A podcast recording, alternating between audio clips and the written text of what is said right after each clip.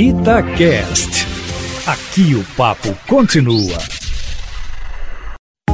Itatiaia Carros, com Emílio Camanzi. Emílio, com as oficinas fechadas por causa da pandemia, o que, que o motorista que ainda precisa sair de casa, trabalha numa atividade essencial, tem que observar no carro, hein? Boa tarde para você. Boa tarde, Júnior, e para todos que estão junto com a gente no Itatiaia Carros. Realmente, essa é uma bela preocupação.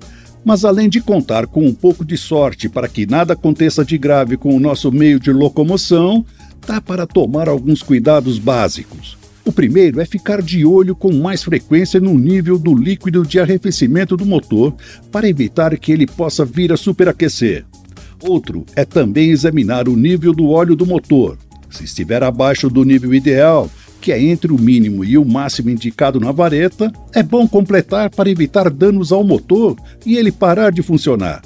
E, claro, se estiver na hora, ir a um posto e fazer a troca junto com o filtro de óleo e filtro de ar.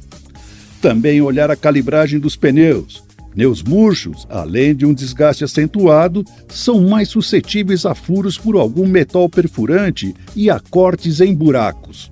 E agora, não é aconselhável ficar parando em borracharias para consertar o pneu, né? Outra é manter o tanque cheio, não deixar chegar nem perto de um quarto do nível do tanque.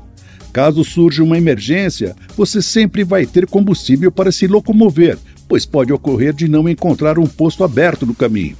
No mais, higienizar sempre o carro em todas aquelas partes onde tocamos com o corpo, mãos e dedos. Emílio, mais detalhes disso tudo no seu site? Isso mesmo, Júnior. carroscomcamanzi.com.br